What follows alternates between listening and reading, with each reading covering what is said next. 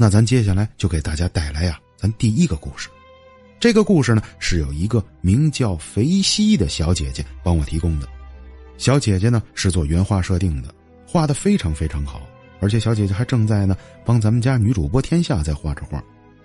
同时，她呢还给我提供了这么一个非常精彩的故事。这故事啊，是发生在他弟弟身上的。肥西小的时候啊，有一个特别小的弟弟，当然现在都已经长大了。在这个弟弟特别特别小，只有三四岁的时候，发生了一件呢，让他们全家呀，这吃着半截饭，这顿饭差点都没吃下去，这么一件恐怖的事情。好，那咱听一下啊，肥西小姐姐的一段采访。嗯，是我上大学那会儿寒假回来，然后就临近过年那会儿，然后看到我弟就放假回来在家里面写作业，然后在晚上吃饭的时候，嗯，叫老年人之间会聊最近一些新闻，一过年就容易出事情，然后就聊到最近就又出了那个，就是说家长不看护，那小孩子就在家里面，结果就坠楼身亡的这个新闻，大家都说嗯挺惨的。然后呢，这个时候突然我弟就说。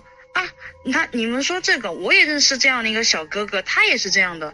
然后当时饭桌上安静了一瞬，然后我当时不知道为什么是脑脑袋有点怎么样还是怎么的，然后我我我就我就突然一下子我就作死，我就问他，你家小孩嘛，那个时候也就小学一二年级的样子，对，这小孩，然后。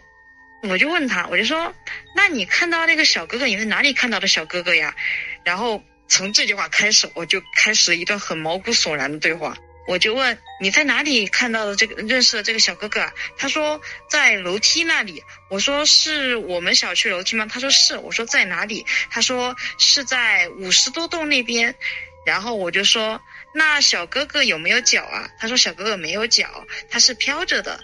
然后我说那小哥哥看起来样子可不可怕？他说小哥哥看起来嘴巴上在流血。然后我就说那小哥哥是怎么死的呢？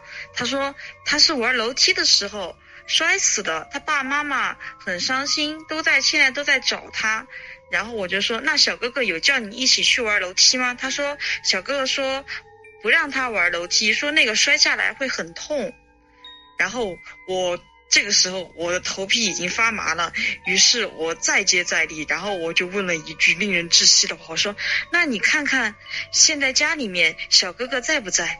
然后他真的听了我的话，真的就就身上真的好像就有什么东西一样，然后就转过头在房就在我们我们屋子里面到处看了一圈，就环顾了一圈，然后就说：“啊，小哥哥现在不在。”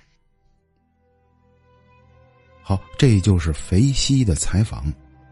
你看，小姐姐这故事虽然讲的挺欢快，大家仔细琢磨琢磨，这可不是一件闹着玩的事情。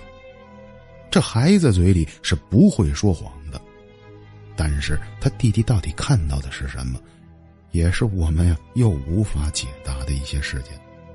而且在采访的最后啊，我都替肥西呀捏一把汗。万一肥西的弟弟要是告诉全家人呢？姐姐。你让我看的那小哥哥就在咱房子后边，那这下子，那这故事可就更吓人了。好，咱恐怖的气氛呢，不要停下来，咱接下来就给大家呀带来第二个听友讲述给我的故事。这应该是个男生讲的，因为啊他没有发语音，全部是大字叙述的。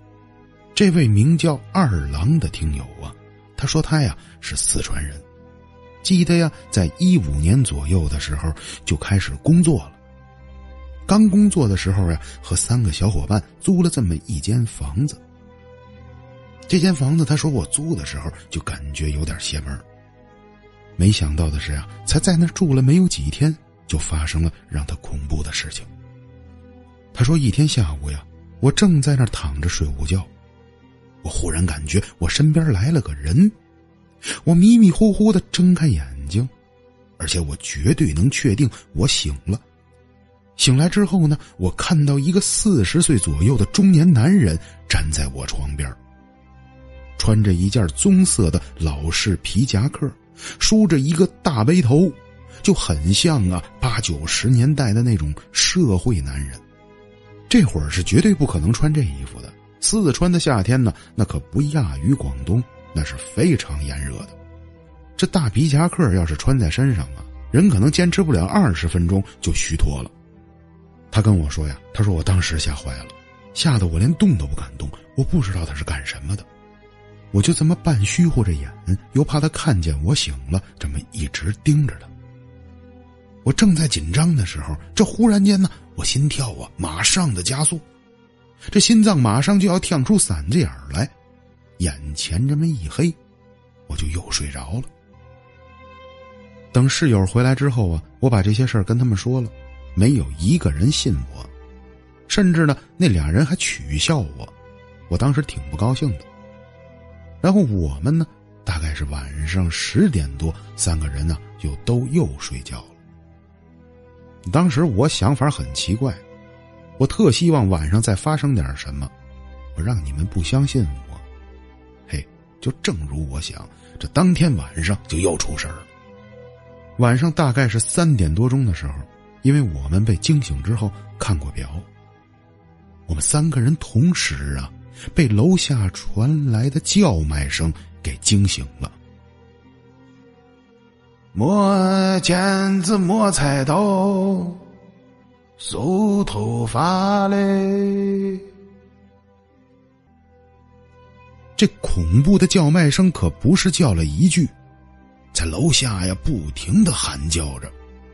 他跟我说呀，这可不是普通的声音，正常呢磨剪子、收头发的那声音我们听得出来，这声音呢带着混响一样，一直在楼下回荡着。这可是半夜三点钟啊！这得是得了多大病的收头发的人夜里三点叫卖，别的咱不说，这要让小区保安听见了，或者居民听见了，这非得跟他急了不成。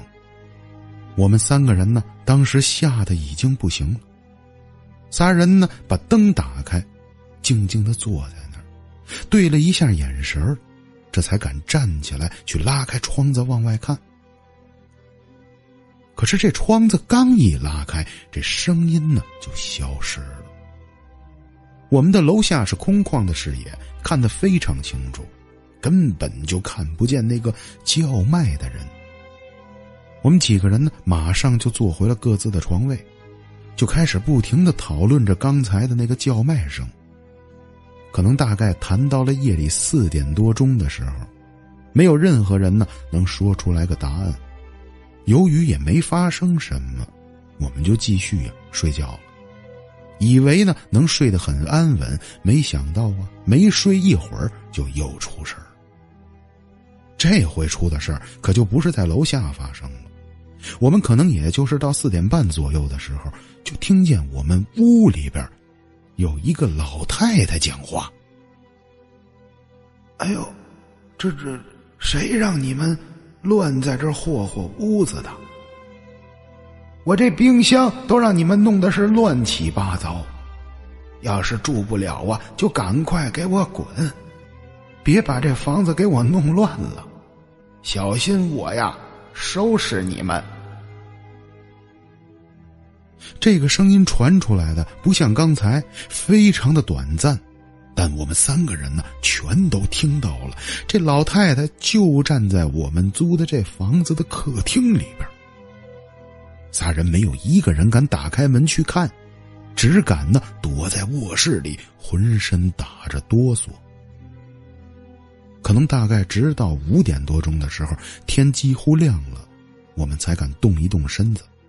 这之前全身由于不敢动啊，已经几乎都快麻痹了。打开大门之后啊，发现客厅里是什么人都没有。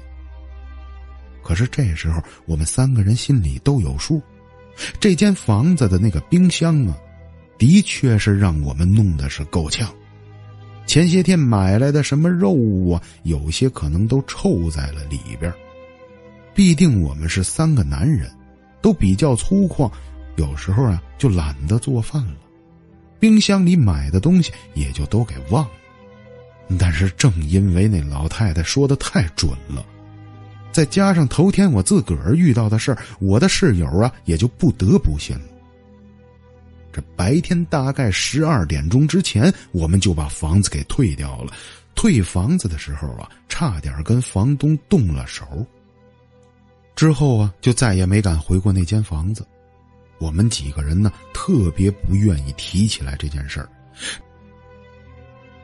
好，朋友们，这个二郎的第一个故事给大家说完了。二郎实际上还有一个事儿，是很短很短的一个小事儿，我简单的给大家呀讲述一下。这件事儿啊，是发生在他朋友弟弟身上的。他这个弟弟呀，上初中，正赶上初三中考。正是要命的关键时刻。由于家里住的不太近呢，每天早上五六点钟的时候就得出门。有时候冬天的时候出门啊，天还是蒙蒙的擦着黑呢。这么一天早上啊，他骑着半截的自行车，骑着骑着呀，就感觉呀想尿尿，就跑到了旁边树林呢，赶快停下来呀，去方便一下。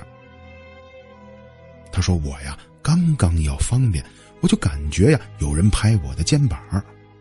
我回头看了这么一下，没有人。我呢，就继续方便。我正方便半截的时候，我另外的一边肩膀又被人拍了几下。这两下拍的呀，非常的重，而且好像呢是在拉我。不自然的，我就往另外一侧又回了一下头。”我这一回头，一个半张脸整个都烂了的老爷爷，就站在我的身后，穿着一身淡灰色的工作服，头上还戴着一顶鸭舌帽。一下子我就给吓坏了，这尿啊，全都尿到了我裤子上面。我是转过身就开始往自行车的方向跑去。骑上车，我就拼命的狂奔。我一边拼命着逃跑啊，一边回头看。但是我回头这一看呢，这老爷爷呀，消失不见了。这明明刚才我方便的地方是一片树林，听着是树林，我们这是南方，没有像北方那种大粗树，全都是细细的果树。这老爷爷根本呢就没地儿躲，没地儿藏。反正他弟弟也说不清楚到底是看到的什么，但是这件事儿啊，他非常的确定，他真的是遇上了。好了，朋友们，咱们再次感谢一下肥西还有二郎带来的这几个小故事。